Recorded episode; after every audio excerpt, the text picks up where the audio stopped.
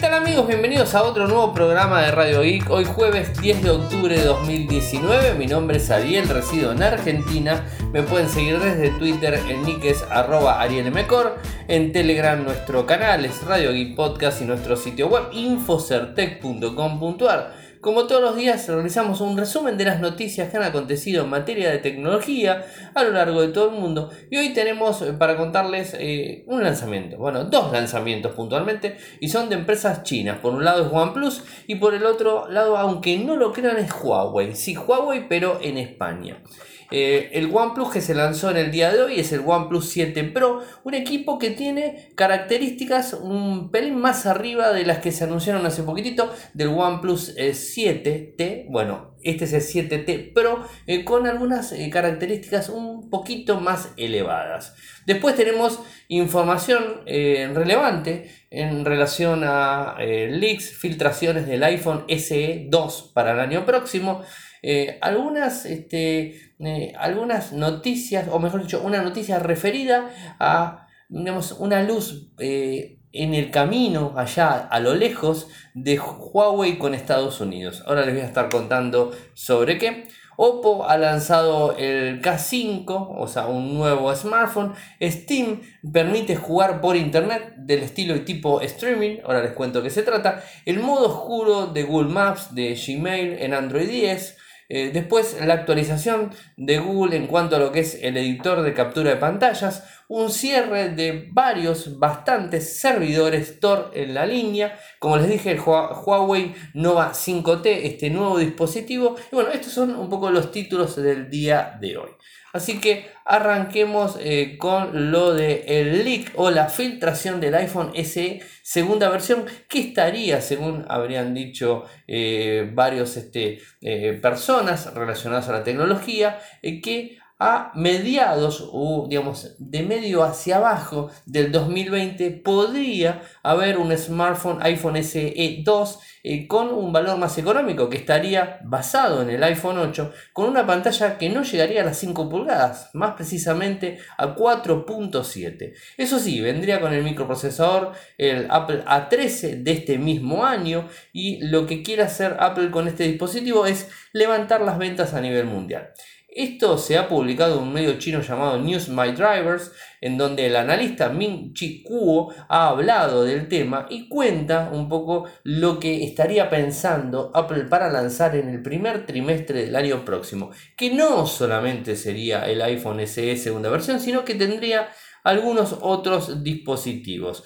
Eh, por ejemplo, tendrían un iPad Pro nuevo, una, MacBook, eh, bueno, o sea, varias cosas. A ver, les cuento. Eh, estarían en principio el iPhone LSE segunda versión no se sabe si va a tener Face ID, aunque se inclinan con eh, lo que sería el Face, el Touch, ya no me acuerdo, el Touch ID, ya me está olvidando la palabra, el Touch ID, ese es el que traería el nuevo, el nuevo iPhone para hacerlo más económico, obviamente, no es lo mismo tener un lector eh, facial que lo que sería el Touch ID, que el Touch ID ha generado un montón de uso a lo largo de todos los eh, usuarios en el mundo de, de iPhone y más que contento estuvo toda la gente con el dispositivo. Yo particularmente prefiero siempre el lector de huellas dactilares antes que el reconocimiento facial. Ustedes saben y ya me conocen que el reconocimiento facial le tengo mis ciertas dudas y no estoy del todo de acuerdo con que funcione 100% seguro. ¿Es una buena opción? Sí, es una buena opción, pero tiene sus contras. Eh, más allá de que Apple ha sabido pulir muy bien el Face ID, que funciona más que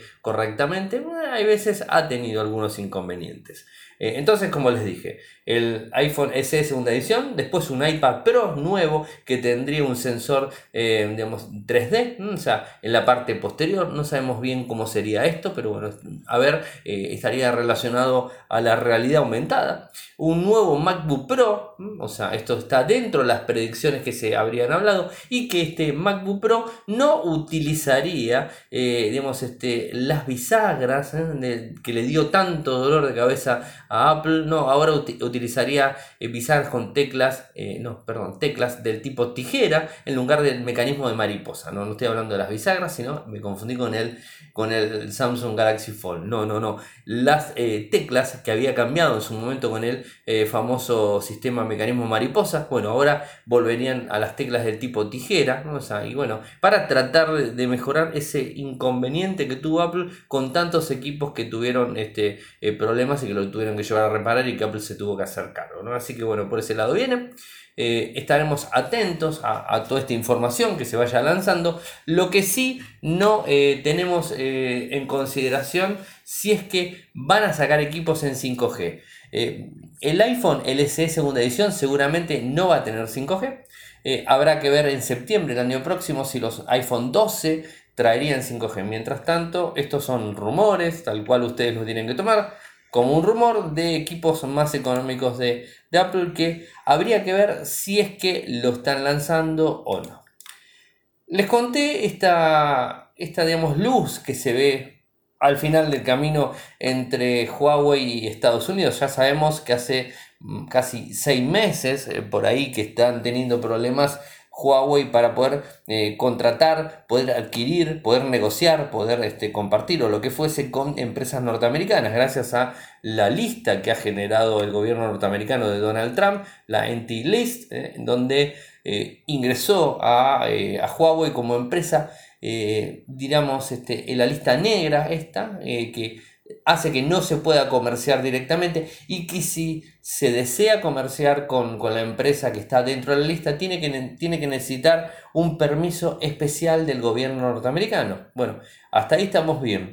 Habían hablado, eh, recordemos lo que pasó en, en el G20, en donde eh, tanto Donald Trump con el presidente Xi Jinping eh, habían hablado y habían dicho de que posiblemente la guerra comercial se iba a acabar o que podía haber algún tipo de acuerdo entre los dos, que no deja de ser un tema económico, que ya como lo hemos visto y lo hemos hablado infinidad de veces en Radio I, que es un tema económico, en donde Donald Trump evidentemente lo que le interesa es que empiece China a comprar más productos de Estados Unidos y no solamente que Estados Unidos compre a China, ¿no? Es un balance económico, balanza comercial entre los dos países y está en, digamos, este, en desventaja para Estados Unidos. Entonces, ¿qué es lo que quiso hacer Estados Unidos? Eh, es tratar de emparejar la balanza y pegarle a una de las empresas que más productos vende a lo largo de todo el mundo, que es Huawei, ¿no? En tema de telecomunicaciones. Entonces, ¿qué pasa? Eh, esto impide cualquier tipo de intercambio tecnológico, cualquier tipo de intercambio comercial con la empresa Huawei y cualquier empresa estadounidense, como Qualcomm, como Microsoft, como Google, como, bueno, como todas las empresas que estén ahí adentro. Entonces, esto hizo eh, que mm, la gente de Huawei haya lanzado el Mate 30 eh, hace poquitito, el mes pasado, lo tuvo que lanzar con lo que sería Android a USP y no con las Google, eh, las Google Apps clásicas para poder utilizar. Esto, la verdad que le ha generado este, un problema bastante grave a Huawei, en donde venía superando de forma constante los porcentajes de venta, ventas en todo el mundo. Eh, desde el segundo lugar quería superar a Samsung, empresa de Corea del Sur, algo que este año, si este problema con Huawei no habría pasado, estoy más que seguro que la habría superado porque había muy, hay muy pocos puntos. Inclusive no dejó de subir y de crecer más allá de este, de este veto a, Huawei eh, de Estados Unidos, la empresa siguió vendiendo más productos. Eh, este equipo, la línea, la Mate 30, se está vendiendo muchísimo en China, además hay muy buenas ofertas en ese país, pero fuera del país eh, viene con Android OSP, el mismo Android que viene dentro de China, entonces se complica la historia. Hasta ahí les expliqué un poco, un poco la situación. Ahora, ¿qué pasa? Parece ser eh, que eh, estaría teniendo algunas aprobaciones parciales de algunas de las empresas que trabajan con Huawei. Esto es lo que se dio a conocer. Está estudiando conceder permiso a algunas empresas estadounidenses para poder realizar negocios con Huawei, aunque por ahora no trascendió, obviamente, cuáles serían condiciones, la fecha y cuándo entraría en vigor todo esto. Y además de todo esto, eh, hay que tener en cuenta que no, no creo particularmente que, por ejemplo, lo permitan a Google. Quizás alguna contraempresa, capaz Microsoft, pero Microsoft es muy poco el mercado que tiene. O sea, la idea de la Entity List esta es, no es ni más ni menos que perjudicar a Huawei. O sea, no hay, no hay forma de verlo de otra, de otra manera. Es así, lo perjudica en un impacto directo y esto a su vez perjudica al gobierno chino eh, con lo que son las ventas de Huawei. Recordemos que Huawei es una de las empresas que tiene más PBI de ventas en su país en China y entonces este, está perjudicando de forma directa a Estados Unidos. Recordemos también que China tomó algunas medidas comerciales contra Estados Unidos, pero está medio ahí.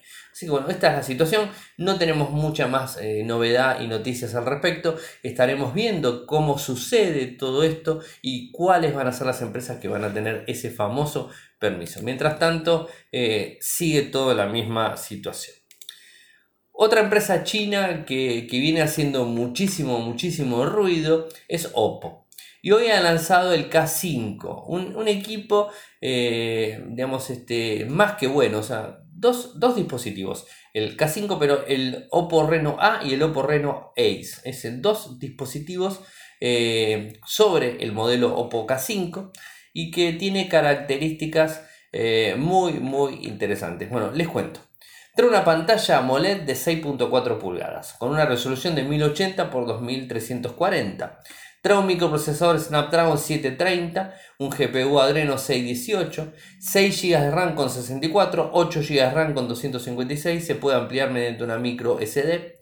Tiene una eh, cámara de 64 megapíxeles con un foco de 1.8, una gran angular de 119 grados a 8 megapíxeles, una macro, esta que se puede sacar de cerquita las fotos, de 2 megapíxeles, un sensor de profundidad de 2 megapíxeles y una cámara frontal de 32 megapíxeles con un foco de 2.0. Es decir, trae 5 cámaras el dispositivo, 4 en la parte trasera y una en la parte delantera. Tenemos lo único que le estaría faltando es a este equipo es un telefoto, porque tiene cámara grande, potente 64, gran angular de 119 grados, macro de 2 megapíxeles y profundidad de 2 megapíxeles. Le faltaría un telefoto de 8 y ya está listo. Sería el equipo con mejor combo a nivel cámaras que podríamos llegar a encontrar, ¿no? Y la parte frontal 32 megapíxeles, una muy buena cámara del dispositivo, o sea, un equipo que se ve muy bien. La parte trasera, ustedes si la ven, tiene una línea larga, así, en, digamos, en vertical, como todos los equipos, si lo vemos de, frente la parte trasera, en el lado izquierdo está la línea completa, el flash LED lo tiene de la parte, eh, digamos, al lado de la misma línea de fotos, o sea, en, el primer lente que está disponible, se ve muy lindo el equipo, la verdad que me gusta mucho. Eh, pesa 182 gramos, tiene una batería de 4000 mAh, tiene supercarga, supercarga VOOC 3 con un cargador de 30 watts. Viene con Android 9 y la parte gráfica está basada en Color 6.1. Tiene lector de huellas bajo pantalla, obviamente tiene una pantalla OLED, tiene lector de huellas bajo pantalla, NFC, USB-C, Wi-Fi AC, Bluetooth 5, jack de auriculares, Dolby Atmos, High-Res Audio, o sea, es un equipo excepcionalmente equilibrado. Y ahora vamos a ver los costos. O sea, tiene un 730, algo que a mí me encanta realmente y que me encantaría que los equipos tengan el dispositivo. Les digo los valores. Esto está en Europa. Para que tengan una idea, arranca de los 240 y termina en los 320. Pero vamos a los valores. El Oppo K5 con 6 GB de RAM, 128, 1899 yuanes. Si lo pasamos a euros, 240. El K5 con 8 GB y 128 a 2099 yuanes. Si lo pasamos a euros, 270. Y el Oppo K5 con 8 y 256, que es el tope, 2499 yuanes a un valor de 320 euros. Es un regalo el equipo. Realmente eh, y si ustedes lo ven, el dispositivo está más que bueno. Tiene un, un este, la parte frontal, una cámara tipo notch en gota, que se ve perfecto. Y además con la pantalla, el gran pantalla que tiene, creo que rinde mucho. Y en equipos en donde estamos viendo que muchos fabricantes, como Xiaomi inclusive, sigue utilizando de la gama 600 para sus, equipos. Bueno, en este caso ya saltamos a un 730, un 730G. O sea, ya es un microprocesador más potente, con un GPU Adreno 618 que es también más potente, una pantalla 6.4 pulgadas AMOLED, en una resolución buena. Es un equipo realmente interesantísimo para poder comprarlo. Estaremos atentos eh, para ver cuando está disponible, más que nada en España, que es uno de los países de que más gente nos escucha desde Europa eh, a Radio Y después, si alguno que está en España, que llega a comprar el dispositivo, nos lo avisa y nos cuenta sus experiencias. ¿no? Steam. Steam va a permitir jugar por internet eh, del estilo y tipo juegos multijugadores de forma local internet. O sea, a ver, les explico. ¿Cómo se llama esta aplicación? Eh, desde, desde Android va a ser Remote Play Together. O sea, Together. Lo dije bien. Mi inglés ya lo conocen. Eh, funciona de una manera más que simple. El jugador está de forma local en su casa jugando con la computadora. Eh, esta aplicación va a llamar, el Remote Play Together, va a llamar al jugador, se va a conectar vía streaming y todo lo que esté haciendo el jugador de forma remota va a estar siendo ejecutado en el, en el servidor, entre comillas, que estaría en la casa donde está corriendo Steam directamente. ¿Se entiende? O sea, el jugador remoto juega vía internet hacia el equipo que está en una casa y que está corriendo directamente. O sea, todo va a ser de esa manera. El anfitrión vendría a ser el servidor, ¿no? Donde eh, va a tomar todo esto. Cualquier juego que tenga, obviamente, multijugador local, ¿no? O sea, esto es para ese lado. Eh, ya sea una misma pantalla o con misiones en corporativo, con títulos en pantalla de partida. Bueno, esto es así. Los desarrolladores eh, no tendrán que hacer nada para que la función sea compatible con el juego. Es decir, cualquier juego que tenga esta particularidad, sea multijugador local, en una misma pantalla, con, misiones en corporativo, van a poder este, acceder con el Remote Play, Remote Play eh, Together y ahí poder este, funcionar sin ningún tipo de inconveniente. es interesante eh, este, este, esta, esta función que la vamos a empezar a ver dentro de muy poquitito.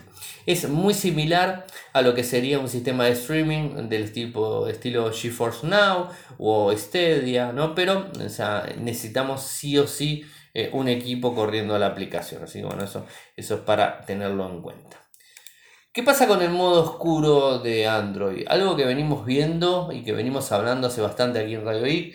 Y en este caso tenemos algunas de las aplicaciones que ya están directamente en Android 10 que son por ejemplo Google Maps y Google Gmail, ya está disponible. Esto ya lo hemos dicho, está la opción Light, la opción Dark, el, sistema por default, eh, que uno puede seleccionarlo e incrustarlo directamente.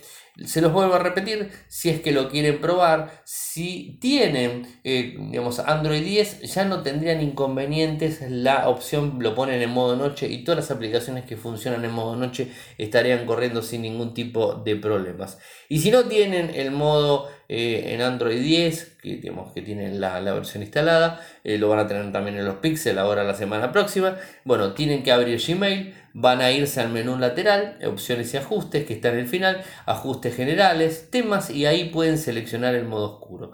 Lo mismo pasa con las demás aplicaciones, ¿no? Y de a poco se van a ir sumando las aplicaciones en modo oscuro que hacen tan bien. A mí particularmente me encanta el modo oscuro eh, porque eh, permite no solamente economizar batería, sino también se ve mejor a la noche, o sea, está, está más bueno. Era, como les dije en varias oportunidades, era medio de, tractor del tema del modo oscuro. Hoy por hoy trato de buscar el modo oscuro en cualquier aplicación que utilizo y la verdad que está más que bueno. Google actualiza este, lo que sería el editor de capturas de pantalla integrado en su misma aplicación. El editor de captura de pantallas, o sea, eh, que además tiene un problema, por lo que estamos viendo, eh, de cualquier forma no está en todos los dispositivos, se va a empezar a ir actualizando de a poco, así que a tener paciencia. Eh, lo, que, lo que hace es directamente capturar la pantalla, recortar una pantalla, marcar una pantalla y después poderlo compartir con cualquier aplicación que tengamos. Eh, inclusive lo que hace es, digamos, un zoom a lo que estamos queriendo marcar. Es decir, si nosotros abrimos una parte que queremos marcar, nos tira un zoom en pantalla y nosotros vamos a ver esa imagen más grande para poder hacer una marca, digamos, más uniforme, ¿no? Si queremos hacer un, un queremos marcar, podemos ver realmente que estemos marcando en el lugar preciso y exacto. Bueno, esto es lo que está incorporando. Pero parece ser que la imagen de zona a dibujar a veces está fallando. O sea, esto es un poco lo que se está viendo y se está reportando de que falla. ¿Cómo editamos, cómo activamos el editor de capturas en pantalla? Como les dije, en principio hay que esperar porque la versión disponible para esta función es la 10.70.6. Si no tienen esa versión, puede que no esté funcionando, así que a tener paciencia que en algún momento la van a recibir. Eh, ¿En dónde ingresan? Van a la aplicación de Google, al icono de esquina inferior derecha, ajustes, cuentas y privacidad, editar captura de pantallas. Ahí pueden hacer todas las configuraciones eh, disponibles y simples para eh, poder tenerlo y no tener ningún tipo de inconvenientes. Eh, antes de seguir, tengo un audio que nos mandó nuestro amigo Claudio de Brasi hablando de Mac OS Catalina, así que los paso con el audio y retomo con algunos temitas que me quedan a mí colgados. Hola Ariel, aquí Claudio y te voy a pasar algunas curiosidades de el Mac OS Catalina. Primero que requiere para instalarse un pendrive de 16 GB, ya no te alcanza con uno de 8, ya la capacidad que ocupa el mismo requiere por lo menos 10 libres, así que agarra uno de 16 y punto. Segundo, los errores que está dando por Office y por, por Adobe y todo eso es porque eliminaron todo el soporte de 32 bits y más que nada el Office 2011 y algunas cosas estaban todavía con las librerías antiguas. Y tercero, sistema operativo requiere para instalarse APFS, un formato en el formato de disco. No, si tiene otro formato anterior como HPFS o cosas por el estilo, no te deja instalarlo. Así que tenés que formatearlo sí o sí en esa parte, si tenés un sistema operativo, una versión de formato anterior. Por otro lado, lo que estuve viendo es que el sistema cuando se resguarda, normalmente te llevaba todo el sistema operativo, las aplicaciones y todo eso, y por ahí cuando quieres restaurar o operar, te deja enganchado o colgando del aire las cosas que ya no están de 32 bits. Así que ahí te conviene hacer primero un backup de los datos, formatear en limpio, instalar, instalar desde cero y después instalar, o sea, las aplicaciones que tenías desde, la tienda de Apple, los datos y bueno, conseguir algún Office nuevo o un reemplazo de Office o alguna cosa por el estilo. Por ahora nada más, te digo que lo instalas limpio y anda bastante lindo, no, no dio ningún problema por ningún lado. Lo de iTunes imagino que algún ingeniero de software lo, decapitarán por haberse olvidado lo que los diseñadores no, lo incluyeron. En fin, eso es todo por ahora. Hasta luego. Gracias Claudio como siempre por eh, el apoyo que nos venís brindando Infocertec. Bueno, Claudio es una persona que trabajó hace, eh, hace mucho, que, que, trabajó con nosotros en, en, Tuxinfo, desde el número uno hasta el final de Tuxinfo estuvo trabajando. Además, este, Claudio es un, tipo, un tipo bárbaro que lo, tenemos en todas las reuniones a fin de año de, de Radio Geek. Antes eran de Tuxinfo, Tuxinfo, Infocertec, Radio Geek. Bueno, todos los años está Claudio ahí firme. Eh, con nosotros en, cada evento que vamos organizando. Eh, y bueno, siempre que puede aportar algo lo hace. Hoy nos envió un audio, un audio comentario sobre, sobre eh, lo que sería macOS Catalina. También me envió un par de archivos. Lo que voy a hacer con los archivos es eh, subirlos a, em, después del programa, o sea, mañana lo voy a estar subiendo eh, y los voy a poner eh, en el enlace, o sea, de qué es lo que comentó él, en el enlace directamente desde lo que sería em, Radio Geek Podcast en Telegram, en nuestro canal. Ahí voy a poner los enlaces que son para las correcciones que Claudio está mencionando. Así que bueno, si los necesitan, los voy a estar subiendo a ese lado, después que esté publicado el post, porque si no, voy a hacer lío, cualquiera lo va a bajar, lo va a instalar y va digamos, no va a saber de qué se trata. Entonces van a tener que escuchar el audio de Claudio para saber realmente o haber escuchado como hicieron recién y saber de qué se trata, de qué viene todo el tema. Huawei y el Nova 5T es oficial en España. Esto se ha presentado en Madrid, en las tiendas de, Madrid, eh, con, una, con un empuje tratando de competir con, digamos, con Xiaomi, que es una empresa que le ha sacado muchísimo mercado a, Huawei desde el, problema que tuvo con Estados Unidos y que hizo casi, casi podríamos decir, eliminar del, RAS de España casi a BQ. BQ, recuerdan, antes de que Xiaomi entre en España de forma tan agresiva, BQ vendía un montón de teléfonos porque eran económicos, venían con Android puro, tenían Android One, fue, digamos, inclusive, si mal no recuerdo, BQ trajo su primer teléfono con Android One antes que Xiaomi. Eh, y bueno, es una empresa un poquito más eh, atrás. Hubo algunas, eh, algunos, no sé si malos entendidos, algunas historias dando vuelta alrededor de, de BQ España hasta que la compraron y bueno, ahora sigue trabajando, pero ya no es lo mismo que era antes desde que entró Xiaomi. Xiaomi es como que barrió por el mercado completo de España. Anteriormente a Xiaomi el que lo estaba barriendo era Huawei. Después de todo el problema que tuvo, Huawei empezó a decaer en el 2019 como hemos visto y Xiaomi está subiendo ya desde el año pasado cuando se presentó las primeras tiendas de Xiaomi y está empujando y empujando y empujando de una forma muy inconstante Xiaomi. Pero Huawei no quiere aflojar y está sacando el Huawei Nova 5T, que es un equipo con prestaciones similares al Mate 30, pero un poquito más reducidas y más económico, obviamente. Les cuento las características. Habla de una pantalla de 6,26 pulgadas, Full HD 2340 x 1080, un microprocesador Kirin 980, viene con 4 eh, cámaras, 48, 16, 2 y 2, una cámara frontal de 36 megapíxeles, una memoria RAM de 6 GB, almacenamiento interno de 128, una batería de 3750 mAh, eh, con carga rápida, obviamente, 4G, Wi-Fi, Bluetooth 5, USB-C, lector de huellas en el lateral, a un precio de 429 euros. Acá creo que le están, le están errando un poco el camino, porque si quieren competir con Xiaomi, con 429 euros nos compramos otros equipos de Xiaomi a mucho más económicos. De hecho, eh, tengo un amigo que está, está en España ahora en estos momentos eh, y se compró para su familia entera, para la familia completa, y compró el Xiaomi Mi A3 a menos de 200 euros. Lo compró por Amazon, creo que pagó 180 y pico de euros, eh, muy económico. Eh, si lo compraba en el corte ingreso, hoy me estaba contando que estaba a 220 euros y lo terminó comprando a 180 y pico por, por Amazon. Ya tiene los cuatro dispositivos, lo estaba instalando ya para dárselo a los integrantes de la familia y estaba muy contento. Le pregunté también el tema de la pantalla, el Xiaomi Mi A3 y me dijo que la verdad que se ve perfecto y él es un usuario de iPhone, ¿eh? tiene un iPhone 10 y la verdad dice, se ve perfecto, o sea, no, no he encontrado gran problema con la pantalla. Así que bueno, ya hemos subido, ¿se acuerdan?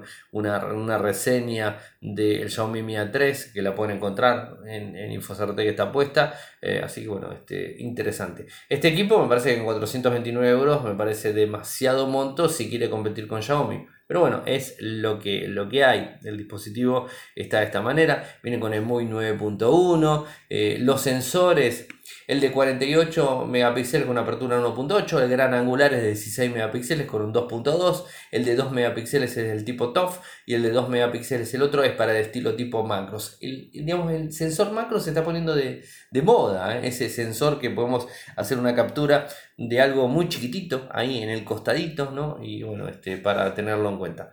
Eh, no sé, ¿qué opinan ustedes? Yo particularmente me parece que eh, no sé si está tan bueno, pero es lo que hay.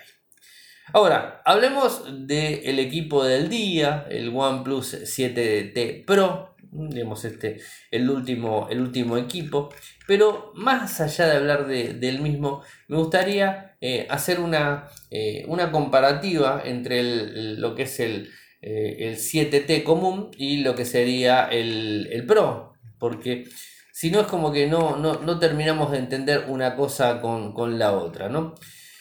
No hay gran avance, o sea, no hay gran avance entre un dispositivo y el otro. Las características técnicas sí tiene un, plus. El plus más grande pasa por el microprocesador eh, y algo en pantalla. Pero bueno, les voy, les voy contando lo que sería el 7 Pro, el OnePlus 7 Pro y el 7T Pro. O sea, a ver, el 7T y el 7T Pro, como me dicen, no leo bárbaro, pero lo que pasa es que hacen tantos dispositivos que uno a veces se termina, se termina confundiendo, ¿no? A ver, vayamos este, eh, a verlo. Eh, pantalla. El 7T común, 6,55 pulgadas AMOLED. El otro, 6,67. En resolución, tiene 2400 por 1080 y el otro, el 7T Pro, tiene 3120 por 1440. En cuanto a las este, a lo que sería la tasa de refresco, los dos son 90 Hz, o sea que ahí no hay diferencia en ninguno de los dos. Sí hay diferencia en cuanto a los puntos por pulgada cuadrada, en donde el 7T es de 402 puntos por pulgada cuadrada a una relación de aspecto 29 y el 7T Pro es de 516 con una relación de aspecto 19.59. o sea, tiene mejor, se ve mejor el equipo. En cuanto al 7T común, trae un microprocesador Snapdragon 855 a secas, mientras que el 7 Pro trae un 855 Plus. O sea, esa es la diferencia. Son ciento y pico más de megahertz. En cuanto al GPU Adreno es el mismo, es 40, pero digamos en velocidad tiene ciento y pico más de megahertz. O sea, tiene un plus de velocidad. La memoria 8 GB eh, contra 6 GB, ahí está la diferencia. En la memoria de almacenamiento interno es lo mismo, inclusive son los dos UFS 3.0. El sistema operativo en Android 9 ambos. En cuanto a las cámaras, o sea, las cámaras son las mismas, a ver si no quiero eh, equivocarme en nada, sí son las mismas, eh, las mismas cámaras, eh, tiene desde gran angular hasta una cámara de 48 megapíxeles, la de Sony MX586, la clásica de, Sony. una de 12 megapíxeles con un, con un foco de 1.6 o Ace, telefoto de 8, 8 megapíxeles, eso también lo trae. A ver, eh, un gran angular de 16 con 107 grados, filma en 4K, 60, 30 frames por segundo, 60 frames también, Full HD 30 y 60, cámara lenta hasta 960 frames por segundo. La cámara frontal es la misma, 16 megapíxeles, la IMX 471 de Sony, o sea no hay gran diferencia entre esto, es lo mismo. En cuanto a el LT, la categoría 18, Wi-Fi el mismo, Bluetooth 5 el mismo, NFC el mismo, GPS lo mismo, todo igual. Lector en pantalla, ambos iguales. Ah, lo que tiene es una cámara frontal pop-up, o sea, se sale la cámara de atrás, eso está, está muy, muy bueno. La batería es de 4000 mAh, mientras que el otro era de 3800. Y el valor, sí, el valor ha subido. de 710 el básico hasta era 600 el básico del anterior. O sea, eso es un poco las diferencias entre un dispositivo y el otro, ¿no? O sea, eh, ¿tiene diferencias? Sí, las tiene. Ahora, eh, ¿hay gran diferencia entre un dispositivo y el otro? Y yo creo que lo más importante lo tenemos en la pantalla. O sea, creo que acá la pantalla es lo más fuerte que trae. El micro es el 855 Plus, que a mí no me dejan de, no me van a convencer. Para mí el 855, el Snapdragon 855 es, eh, estaba capado de alguna forma y el Plus se lo pusieron, le liberaron algunas de las instrucciones y lo levantaron a Plus. O sea, no, voy a mentirles, o sea, creo que viene por ese lado. Los otros GB de RAM, el otro venía con 6 de base las cámaras son iguales, o sea, no hay gran diferencia. El, sistema mecánico pop-up que funciona muy bien, USB 3.1 tipo C, lector óptico en pantalla, o sea, no hay gran... El peso sí subió 206 gramos y el otro tenía 180 y pico, 190, bueno, un poquitito más de peso trae el dispositivo. Pero en sí el equipo está bueno, también subió el precio, eso es uno de los principales inconvenientes, el precio lo terminaron subiendo un poquitito, pero bueno, son cosas que, que suelen suceder. Espero que les haya gustado el programa del día. Eh, saben que pueden seguirme desde Twitter, mi nick es arroba arielmecor. En Telegram nuestro canal es Radio y Podcast, nuestro sitio web infosartec.com.ar. Para los que nos quieren apoyar, saben que pueden hacerlo desde Patreon, www.patreon.com barra radioic, www.patreon.com barra radioic. Eh, como les dije, espero que les haya gustado el programa. Nos vamos a encontrar nuevamente eh, mañana, eh, no, perdón, el lunes, fin de semana ya, el jueves es el último día del programa. Así que espero que, bueno, que pasen un lindo fin de semana y nos estaremos reencontrando el día lunes. ¡Chau!